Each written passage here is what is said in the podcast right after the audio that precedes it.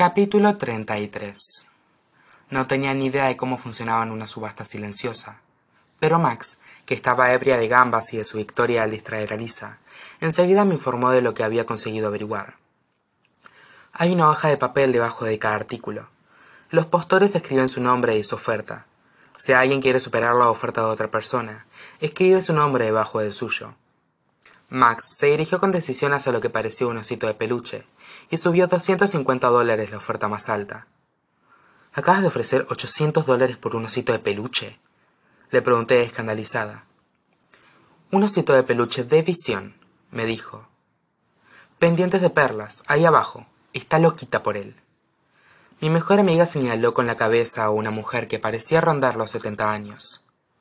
Quiere este osito, y no parece que le importe tener que rebanarle el pescuezo cualquier desgraciado para conseguirlo. Y en efecto, al cabo de unos pocos minutos, la mujer se acercó al osito de peluche y garabateó otra oferta. Soy una filántropa, declaró Max, y de momento ya les he sacado diez mil dólares a los asistentes de esta gala. Teniéndolo todo en cuenta, realmente la heredera tendría que haber sido ella. Sacudí la cabeza y me di una vuelta por la estancia observando los artículos que se subastaban. Arte, joyas, una plaza de aparcamiento específica. Cuanto más caminaba, más se elevaba el precio de los artículos. Bolsos de diseño, una escultura de Tiffany, un chef para una cena privada para diez personas, una fiesta en un yate para cincuenta personas. Los artículos caros de verdad están en la subasta en directo, me dijo Max. Por lo que he oído, tú has donado la mayoría. Aquello era irreal. Mi vida jamás dejaría de ser irreal. Personalmente, comentó Max, poniendo un acento arrogante, creo que deberías hacer una oferta para el Masters de Augusta, con alojamiento. La miré a los ojos. No tengo ni idea de qué significa eso. Ni yo, rió Max. Alicia me había dicho que hiciera ofertas, así que volví a dar una vuelta por la estancia. Había una cesta de maquillaje de lujo, botellas de vino y de whisky por las que se habían hecho unas ofertas tan altas que casi se me salieron los ojos de las órbitas. Entradas privadas para conciertos, perlas de época. Nada de todo eso iba conmigo. Al final acabé encontrando un reloj de pie. La descripción decía que lo había tallado un entrenador de fútbol americano jubilado del Country Day. Era simple pero perfecto. Desde el otro lado de la sala, Alisa asintió. Tragué saliva y subí la oferta actual de lo que la hoja me informaba que era el mínimo. Sentí náuseas. Es por una buena causa, aseguró Max. Más o menos. Aquel instituto necesitaba una capilla nueva tanto como yo podía necesitar una escultura de bronce de un vaquero montado a lomos de un toro desbocado. Pero hice una oferta por ella también. Luego hice otra oferta para una sesión de pastelería con un repostero profesional de la zona para Libby, y doblé la oferta del osito de peluche de visión para Max y entonces vi la foto. Supe de inmediato que era obra de Grayson. Realmente tiene ojo.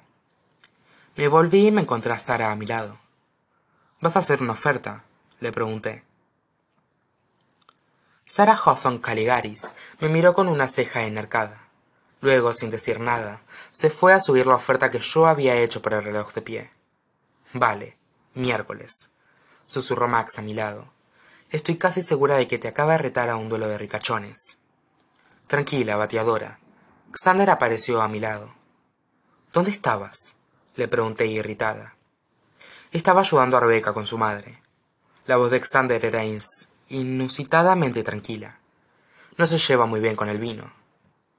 No tuve ocasión de comprobar la veracidad de la afirmación, porque Alisa apareció para acompañarnos a nuestra mesa. Cena formal me informó. Y luego la subasta en directo.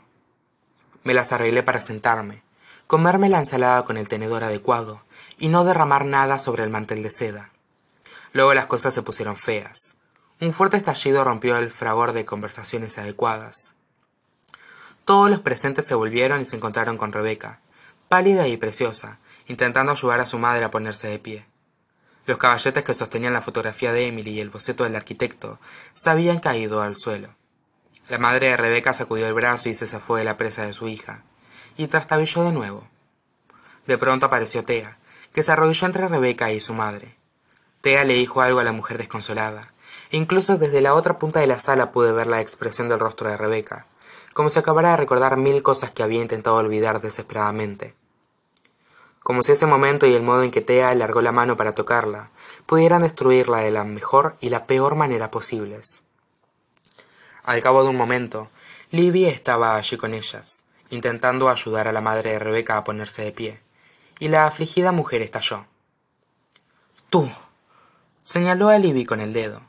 Mi hermana llevaba un vestido de cóctel negro. Le habían planchado la cabellera azulada. En lugar de colgante llevaba una cinta negra alrededor del cuello.